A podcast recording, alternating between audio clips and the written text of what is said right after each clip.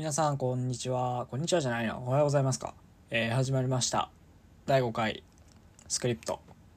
えー、今回のテーマは、えー、プルーフ・オブ・ステークの哲学っていう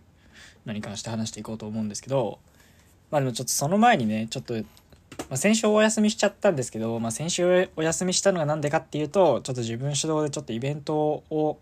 やるっていうのがあってちょっとそれの準備が忙しくてという ま言い訳なんですけどまあそれで取れ取れなかったっていうのもあったりしてでそれでまあ実際にイベントがね観光されたわけですよ。観光っていうのかな？わかんないけど。でそれでそのスクリプト聞いてますっていう人がね何人か来てくれててそのうちのコミュニティからだったりとか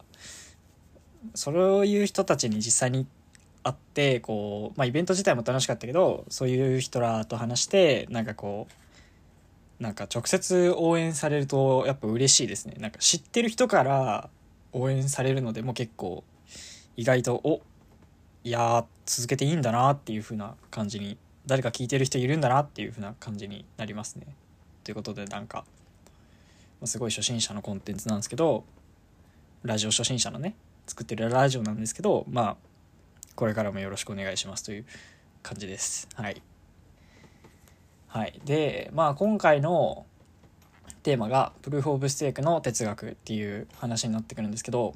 今回はちょっと本をね、題材にしてね、とある本を題材にして、まあそこの中に書いてある、ちょっと面白いこと書いてあったんで、まあ、プルーフ・オブ・ステークの哲学なんですけど、それに関して面白いのが書いてあったんで、まあ本を読みながら、まあ解説というか、まあなんかそれについてお話ししてきたらなっていうふうに思っております。で、まあ元ネタが何の本かっていうと、えっと最近ちょっとあの和訳されて出版されたあのビタリックが書いた本っ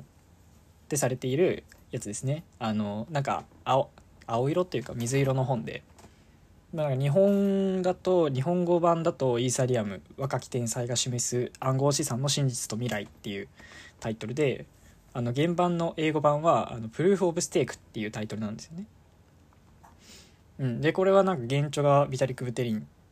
まあ、イーサリアムファウンダーのビタリックっぽいので、まあ、なんかそれでなんか面白そうと思って買って読んでたんですけど、まあ、これがね結構いい本でしてこの本はどういう構成になってるかっていうとこう過去から現在までに通して書いてきたなんかビタリックが本人が書いたブログ記事とか、まあ、インターネットに出てるものだったりこうビットコインマガジン、まあ、本人が昔やってたビットコインマガジンに、まあ、今もあるっちゃあるけどにこう載せてた記事とかをこう和訳してこうずらっと並べてもうなんかそれでめちゃめちゃでけえ本になるっていう、まあ、そんな感じのなんだろうね記事がね結構記事をめちゃめちゃ詰め込んだ本ですっていう感じっぽいですね今んとこ読んだ感じ。まだね全部は読めてないんですけど今日ちょっとちょうど読んでたところがこの「 Proof of Stake」の哲学。プルあのなんかね記事記事がねこうビタリック本人のミディアムに掲載された2016年の記事で「 Proof of Stake のデザイン哲学」っていう記事が、まあ、多分普通にインターネットで検索したら英語の原版のやつが見れると思うんですけどそれがねあの和訳されて載ってたんでそこが結構面白いことを言ってたんでちょっとその話をしていければなと思います。でまあこの本はその日本版は違うけど、まあ、英語版がね PO あそかプルーフ・オブ・ステークっていうタイトルなんですよもう本の名前がプルーフ・オブ・ステークなんですよね。まあ、なのでこの本何が書いてるかっていうとそのこの結局そのプルーフ・オブ・ステーク大事だよってかどどうやってプルーフ・オブ・ステークっていう感じにたどり着いたのっていうなんていうかなんかビタリックのこれまでの思考というかがまあまあ記事から読み取れるようなっていうのででまあちょうど今日話すここが割と結構重要な話になってくるかなと思っています。まあなんかその去年2022年の7月だよね。確か。確か7月だと思うんですけどあのマージがあってなんだっけな。まあそのマージっていうアップデートがイーサリアムのあってあの POW から POS に切り替わりましたっていうのが、まあ、かなり去年はでかいイベントでしたね。まあでそでまあなったのは去年なんですけど、まあ、こんな感じでこう2016年の記事を今回は引用するんですけどこの2016年っていうかなり昔からこうプルーフ・オブ・ステークにやんなきゃやんなきゃいけないなっていうのをビタリックは考えてたらしくてで僕なんか僕はそのマージあたりだったらなんでプルーフ・オブ・ステークにする必要があるんだろうっていうのをずっとなんか気になっててあのよく言われてるのがやっぱ電力問題。なんかそう電力まあプルーフ・オブん？プルーフ・オブ・ワーク？POW だとやっぱ計算リソースが重要になるからあのめっちゃ電力使うしそれって地球に良くないよねみたいな観点でよく話をされてるんですけどでそれをなんか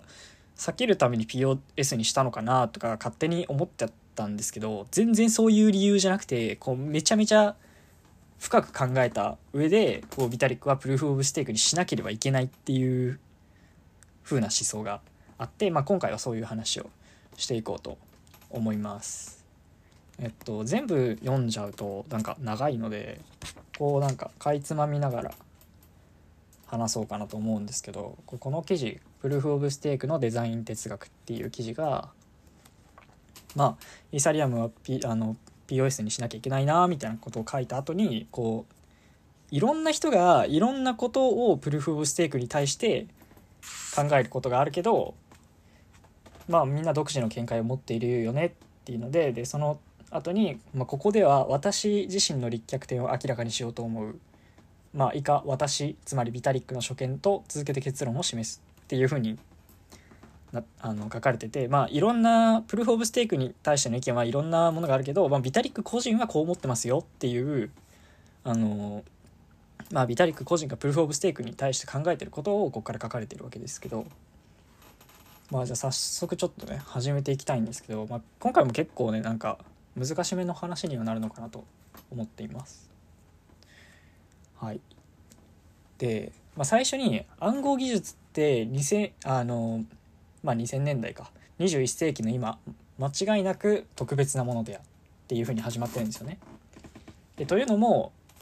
敵対関係がある時防御側が圧倒的に優位に立ち続けられるそういう数少ない分野の一つだからって言ってるんですよね。まあ、これはその敵対関係っていうのはこう例えばこうまあでもそのまんまだよねなんかを続けようと思ってるやつらを攻撃したりするやつが攻撃側で攻撃される側が防御側なんででいわゆるまあブロックチェーンとかは改ざんブロックチェーンに対しては改ざんとかが攻撃になるよねっていう感じですね。でまあ続いてその暗号技術の話になってくるんですけど、まあ、ここでは楕円曲線暗号のことをウィタリックは挙げていて、まあ、現代の暗号は攻撃を行うことはできるけど攻撃を始めることはできるんだけどそれが全然成功しないような仕組みに、まあ、現代の暗号はなってるよねっていう話をしてて。でこれはちょっと僕が別の本をねあのなんだっけ現代暗号入門っていう本かなかなんかを買っていろいろ調べてたんですけどこうまあじゃあえっと、今のブロックチェーン、まあ、ビットコインもそうだったんですけどビットコインとかイーサリアムとかで使われてる、まあ、主な暗号技術はあの ECC とか ECDSA っていうもので、まあ、ちょっと待ってこの2つは混同するとまずいと思うけど、まあ、とりあえずそういうのがあると、まあ、単語だけ認識しておいてください。まあ、今回はあんまり出てこないですけど、まあ、何かっていうと楕円曲線暗号っていう暗号技術を使ってるわけですよね。うん、で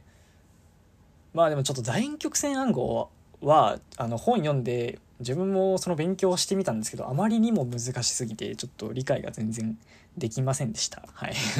あなんとなんとなくそんな感じなんだろうなっていうのは分かったんだけどあとにかくえっとなんだっけその Q イコール MP の M って計算できないんだなっていうのはとりあえず分かったんでちょっとその昔の、まあ、今はあんまり使われてないけどその昔のね暗号に立ち返ってちょっとそのなんかどう大体どういう雰囲気なのかを説明できるんでちょっと自分の観点から説明を試してみようと思います。あので今回その楕円曲線暗号と同じようにその現代の暗号の特徴がねさっき言ったんですけど攻撃はできるけどそれが何度やっても成功しないようになってるっていうのはどういうことかっていうとあの超大昔の暗号でおあの暗号の歴史ってシーザー暗号っていう、まあ、いわゆるあのカエサルですよね。が使ってた暗号から始まるんですよね。こう暗号の歴史って、まあ、今回は暗号会じゃないんでなんかその辺は簡単に終わらせれればなと思うんですけど、まあ、シーザー暗号とはこう例えばいわゆるなんか文字を例えば「あいうえお」っていうのを1文字ずつずらして文章を書く。だ英語の文字を1文字ずつずらして書くっていうのがまあなんだろう。あんな、えっと、シーザー暗号っていうやつなんですよね。でそれはそれはじゃあの複合するのにどうすればいいかっていうと何文字ずらしたか分かる。え分かるようにする。なんていうか何文字ずらしたっていう情報が鍵になってるんですよね。何文字ずらしたっていう情報が分かればあのそのその時戻したら複合することができて文章が読めるようになるから。まあでもといってもこれはなんか1対1ですげ替えるような感じだと日本語だったら少なくとも50音しかないんだから50回入れ替えて試してみたらいつか正解の答えにたどり着くし英語だったら20 20何文字だ？分かんないけど20何回か26か。26回少なくとも26回は少なくともじゃないわ。多くとも26回その入れ替えを試してみたら絶対にシーザー暗号は解けるみたいな感じなんですけど、まあ、鍵が1つしかないっていうのがまあ重要ですねここは。昔の暗号は1つしかない鍵をどうにかして隠すっていうのがまあ主流だったんですよ。ででも現代はこうどういう仕組みかっていうと鍵の候補が多すぎて正しい鍵を選び取れなくなっている。正しい鍵を当てずっぽうで探すにはあの時間がかかりすぎるっていう方式で攻撃は結果成功しませんっていうのが現代の暗号の方法なんですよね。でさっきのシーザー暗号とかはもう物理的にその紙に書いてとか紙 当時紙じゃなかったと思うけど石板とかかもしれないけどそういうレベルの話なんで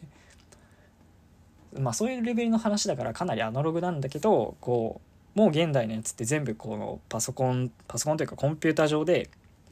デジタルに行われるので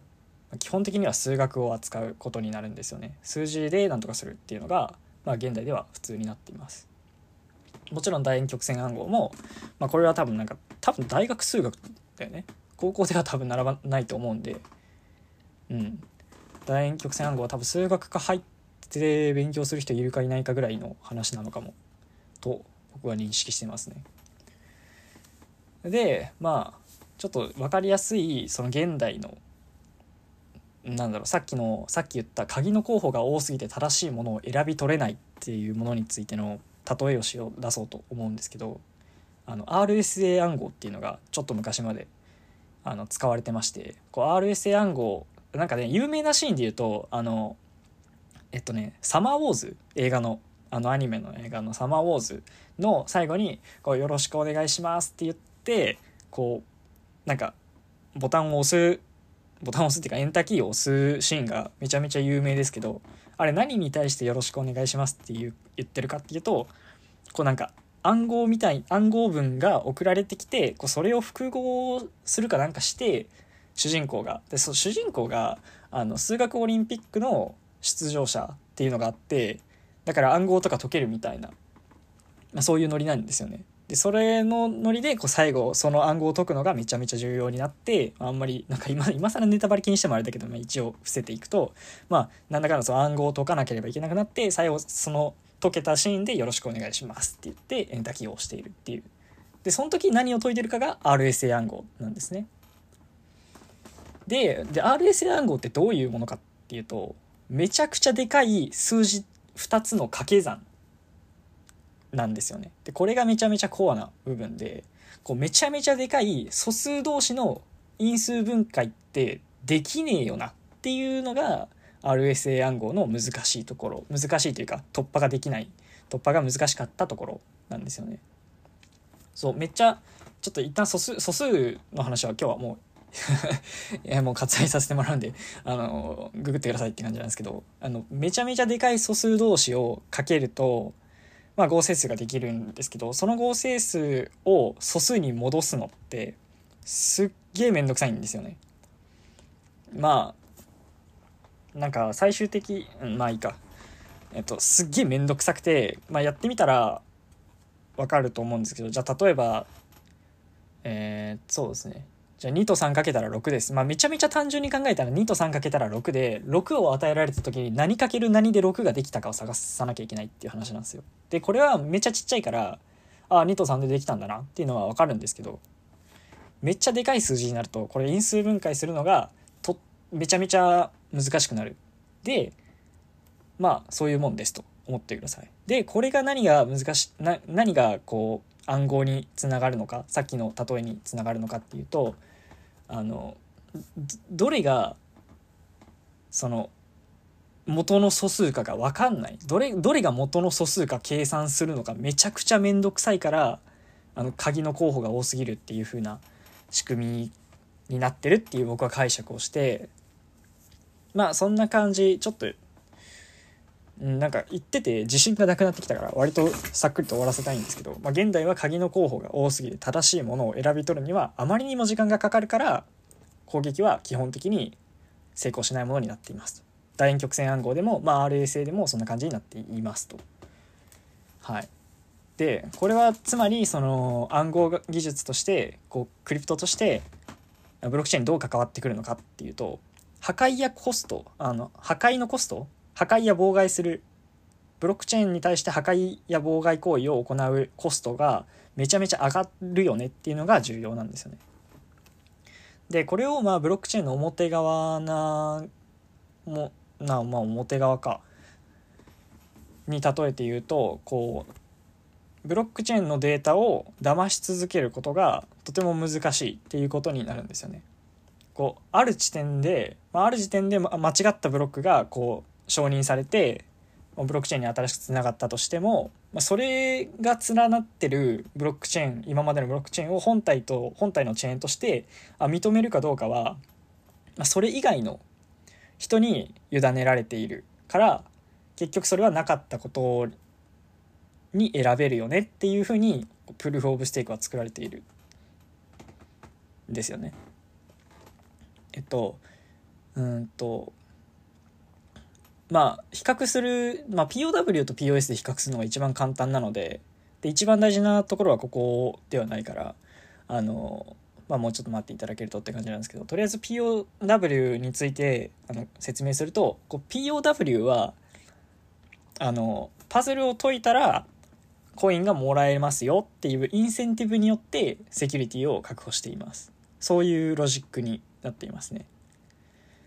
あのまあ、波周を計算してめっちゃ電力とか機材とかを投資した投資して、まあ、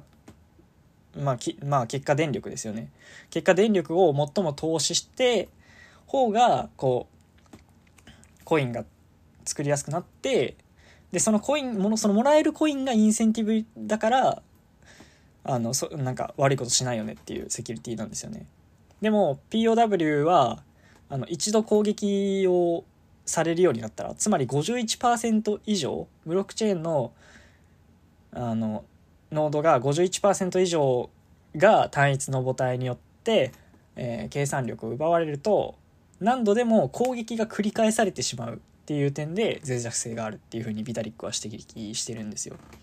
まあ、どういうことかっていうと、まあ、その50%以上のコンピュータリソースを握られてしまうとそのじゃあ次のブロックでその悪いやつらのブロックブロック生成が成功しました。いや、じゃあこれは選ばないようにしよう、フォークしようって言って、あのこ別のその正しい方のコミュニティで別のチェーンを作るんですけど次のブロック作る時にそいつはもうすでに51%以上のリソースを持ってるんでもう一回攻撃が成功するんですよね。まあ確率的な話ですけど。なので何回も攻撃を繰り返されるんですよね。そいつがその悪いやつが51%以上握っている以上。でこれがまあビタリックはそれはこう攻撃のコストと防御のコストが1対1になっているからそれは脆弱性に当たるっていうふうに指摘しているんですこの記事の中で。はい、ちょっと POW の説明とかが怪しいかもしれないからあのさっきのこの POW 自体の説明は一旦置いておいて、まあ、POW は攻撃が繰り返される可能性があるのでまあなんていうかそこが脆弱性だよねっていう話をが重要っていう感じでよろしくお願いします。で POS がこれに対してどう解決しているかっていう話になるんですけど POS はこのセキュリティのよりどころつまり POW だったらこのどどれだけ、えー、電力を消費しているかっていうのを報酬えー、っとビットコインの場合はインセンティブだったんですけどビットコインのまあビットコインというか POW か。POW の場合は、まあ、コインがもらえるというインセンティブコインがもらえるという、まあ、報酬ですよね。でもそれではなく POS は罰則の方あの disincentive ですよね。に求めている。ちょっと原文をそのまま読みましょうかね。うん。あのプルーフ・オブ・ステークはセキュリティのよりどころを報酬ではなく罰則に求めることによってこの1対1の対称性を破ると、えー、ありますね。えっと POS を一言で、まあ、その後ちょっと続いている文章をうんこれもそのまま読んだ方がいいな、うん、そのまま読むと従ってプルーフ・オブ・ステークの哲学を一言で表すならセキュリティはエネルギーの消費に由来するではなくセキュリティは経済的な価値、うん、損失価値を確立することに由来するということになる。というふうにあるんですよね。つまりどういうことかっていうとプルーフ・オブ・ステークではこうブロックを作る人、まあ、つまり、まあ、今回はバリデータっていうことで統一するんですけどバリデータがあのなんだろうコンセンサスに対して背くというかまあいわゆるブロックチェーンから見て反社会的なもの反社反社会っていうか反ブロックチェーンというかあの悪いこと、まあ、つまり悪いことですね。悪いことをしたらそいつが預けてる金がなくなるっていう話なんですよね。これは POW には確かに一切なかったですね。あの POS あの Proof of Work ではマイニング。で POS ではステーキングっていうふうにこうよくユーザーがやることがあの分かれて説明されるって思うんですけどこのステーキングっていうのは自分の持ってるお金を預けるまあ実際にはこう預けてはなくてこうロックアップするとかいう言い方もあるんですけど一旦そこは置いといて、まあ、使えなくなるんで一旦預けるっていう表現にするとして、えーと、自分のお金を預けてはい。預けてでこれがこうもしノードがノードがっていうかバリデータが悪いことしたらこの預けた金がなくなるっていうこれが disincentive ですよね。罰則ですよね。これが Proof of Stake の、まあ、セキュリティを担保するところ。でもちろんその disincentive だけじゃなくてインセンティブもあるんですよね。そのステークしてたらお金増えるじゃないですか。ステークしてたらその何パーセントの割合でお金増えていくから、まあ、これはこれでインセンティブになってるしうん。でかつ disincentive もあると。で disincentive があるのがなんでその51%攻撃に関するその何度も攻撃されるっていう Proof of Work の、えーと、欠点をクリアするかっていうとこうその1回悪いことしたら、P まあ、POW は1回悪いことしても罰則は何もなかったから何回でも悪いことできたんですよ。でもあのプルーフ・オブ・ステークは1回悪いことするとでそれが悪いことしたなってバレるとお金が没収されてでそのお金が没収されるってことはもうそれ以上悪いことはできないですっていう感じなので、まあ、プルーフ・オブ・ステークの方がセキュリティが強いよっていう話をビタリックはその記事の中でしてるんですよね。あの攻撃に成功するには5000万ドルかかるけどそれを元に戻すプロセスはめちゃめちゃ簡単に実行できるしあの罰則によって攻撃する攻撃した人はその5,000万ドルを失ってそれ以外は全て元通りになる。ということが可能です。っていうのがこうビタリックの、えー、プルーフ・オブ・ステークに関する論旨ですね。うん、でこのなんかいわゆる POS チェーンってイーサリアム以外にもあの、まあ、POS 自体が一番最初に出てきたのはあのコスモスが始まりなんですよね。コスモスの発明者というかコスモスっていうプロジェクトのえっと、一番最初にねオールインビッツ社っていうところがコスモスのプロジェクトを始めたっていう感じにはなってるんですけどそこの CEO かどうかわかんないけどジャイクオンっていう人がいてその人がテンダーミントっていう現在のこう Proof of Stake の、えー、なんだろう原型をプルーフ・オブ・ステークの原型というかもう原稿普通に使われてるけど、まあ、そのテンダーミントっていう、まあ、プルーフ・オブ・ステークのシステムを開発したですよね。その後まあ多分ビタリックはそれを見つけて拾ってきたんだと思うんですけどまあこのプルーフ・オブ・ステークに関してその罰則でお金を失うよっていうのをあの一貫してスラッシングって呼ばれてたりするんですよね。スラッシュまあ切るというかなのでこう罰則、まあ、バリデーターが悪いことしたらスラッシングが起きますよっていうのがあってスラッシングが起きたらそのバリデーターがあの預けていた預けていたお金は全部なくなりますっていう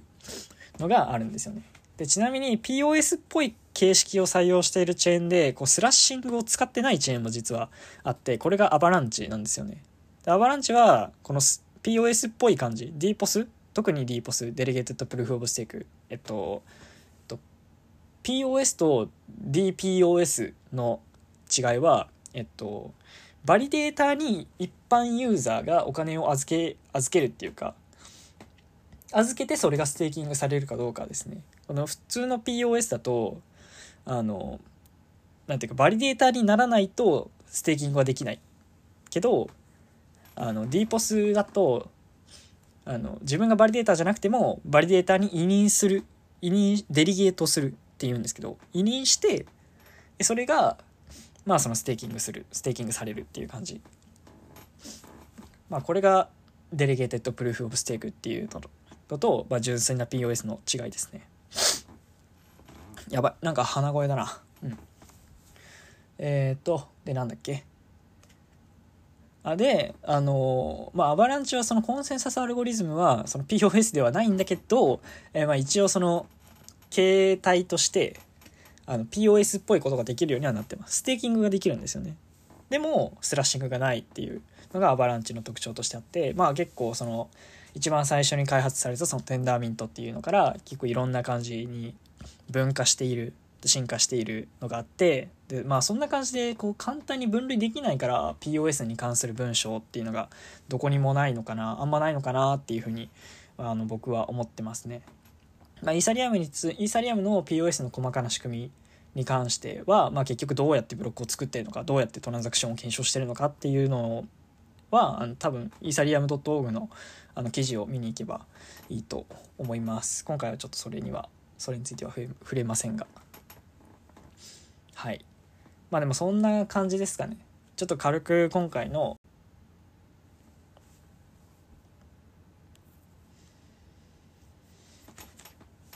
で、えっと、まあ一旦今日の話したことを、まあ、軽くまとめると、まあ、今回元ネタの本が「え、プルーフ・オブ・ステーク」っていう、えー、ビタリックが書いた本から抽出して抽出してきていますと。でプルーフ・オブ・ステークの、え、デザイン哲学っていう、まあ、部分から切り出してきていてまず暗号技術っていうのは、まあ、すごい21世紀に関してすごい特別なんだよ。でなんで特別かっていうと敵対関係がある時防御側が圧倒的優位に有利に立ちますっていうのが暗号学的には、まあ、現代のね楕円曲線暗号とかねは、えー、防御側が優位に立ち続けられるっていうのがすごい特別なことなんだよっていう話をしていてでこれはブロックチェーンにおいては破壊やコストのん？破壊や妨害のコストがすごい上がること、まあ、攻撃する人がね全然攻撃が通らないっていうことがまあ特徴ですっていう。でこれがめちゃめちゃ重要ですと。でプルーフ・オブ・ワークとプルーフ・オブ・ステークを比べた時にプルーフ・オブ・ワークはインセンティブ？つまり正しいことを続けていればあのコインがもらえますよ。でそのコイン正しいことで悪いことをするインセンティブは実質的にないですよってしてるんだけどでそれがそのまあインセンティブによってセキュリティを確保するっていうロジックなんだけどでも POW はその51%のコンピューターリソースをこう奪われ奪われる握られるして、えー、と攻撃を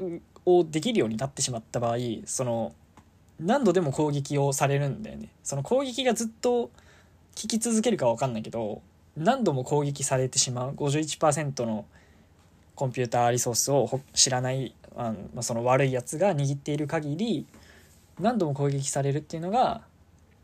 まあ、できちゃうので POW ではこう攻撃のコストと防御のコストが1対1になっていて、まあ、これは良くないよねっていうのがビタリックの、え POW に対するまあ批判です。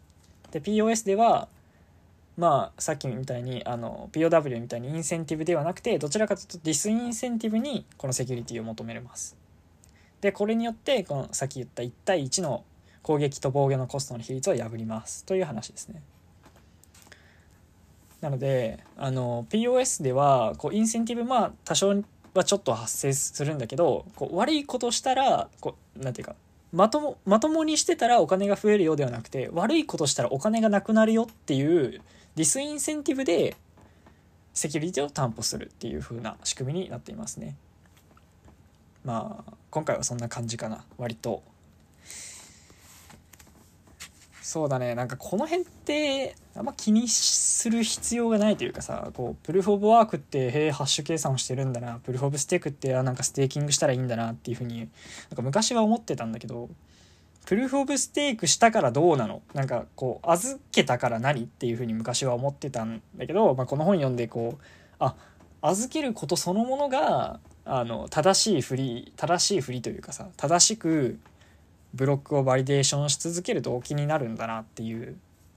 ディスインセンティブによってこう人を統制するというかこういろんな思想がある人間たちをまとめ上げてるっていう風なコンセンサスの取り方をしてるのがなんかあなるほどそこまで考えてで,、ま、でしかも POW より安全であるっていうのをああるんですよね。そこまで考えてこうイーサリアムは POS に移行したんだなっていうふうにちょっとなんか感心しましたね。あそこまで考えてんだビタリック偉っと思いました。で2016年のビタリックってまだなんか20歳前半だよね。確かあどういやそれは分かんないやでもなんかそんなに30代とかじゃないからって考えるとビタリックすごいなっていうのは、うん、まあ日本語版タイトルにある通り若き天才だなっていう感じがします。でまあここからは完全に余談なんですけどちょっと僕がそのプルーフ・オブ・ステークに対して思ってるのがあでもこれはプルーフ・オブ・ワークに対してもそうだなっていうは思うんですけどやっぱりどうコンセンサスを取ろうとしてもその資本主義的になるなっていうのが思っててそのまあその機材買えない機材なんかそのサーバーが揃えられないとかそういう話はそうなんだけどあのあのプルーフ・オブ・ワークだったらこうできるだけその ASIC っていうハッシュ計算をする機械を集めてあのととにかくハッシュパワーを高めハッシュハッシュパワーっていうのかな、まあ、その自分マイナー自分というマイナーとしての、まあ、ハッシュ計算能力だよねを高めないといけないんですよね。それってやっぱりこうお金がかかるじゃないですか。でお金をもっとかけた方があのハッシュ計算がもっと速くなってマイニングに成功しやすくなるっていうインセンティブもあるじゃないですか。これは富が富を呼んでるなっていう資本主義っぽいなっていうのがあってでプルーフ・オブ・ステークってもっともっと直接的にそうじゃないですか。お金を多く預けたらその分えっとブロックのバリデーションの確率が上がってでかつあ、でもそれは関係ないのかな？ちょっと待って、それはちょっと実装がのどうなってるか分かんないから。でも、そのまあ、もまあ、預ける元金が多いほど、パーセンテージで増えていくお金もどんどん増えるじゃないですか。1秒間に増えるお金も。まあ、なので、そう、もうすごい資本主義的な、すごい資本主義加速してるなっていうふうに、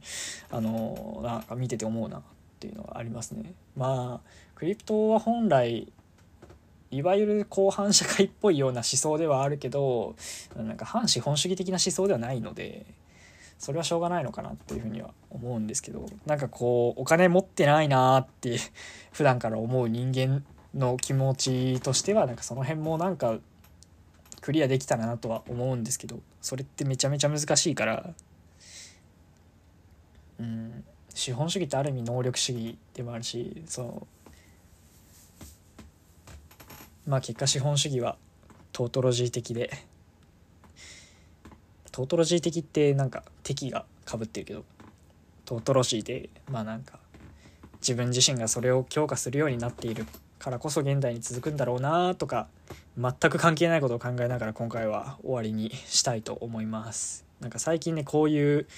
なんか経済学というかなんかこう思想みたいないわゆる本当になんかいわゆる昔の人たちが考えてきた思想？なんかなんか資本主義がああやらそういう話を よく考えるようになってきましたね。うん、まあいいや、まあ、その話もいつかできたらなと思います。はい、今回はありがとうございました。えー、っとスクリプトはまあ先週は休んじゃったけどだいたい水曜朝7時に更新しております。是非来週も聞いていってください。ありがとうございました。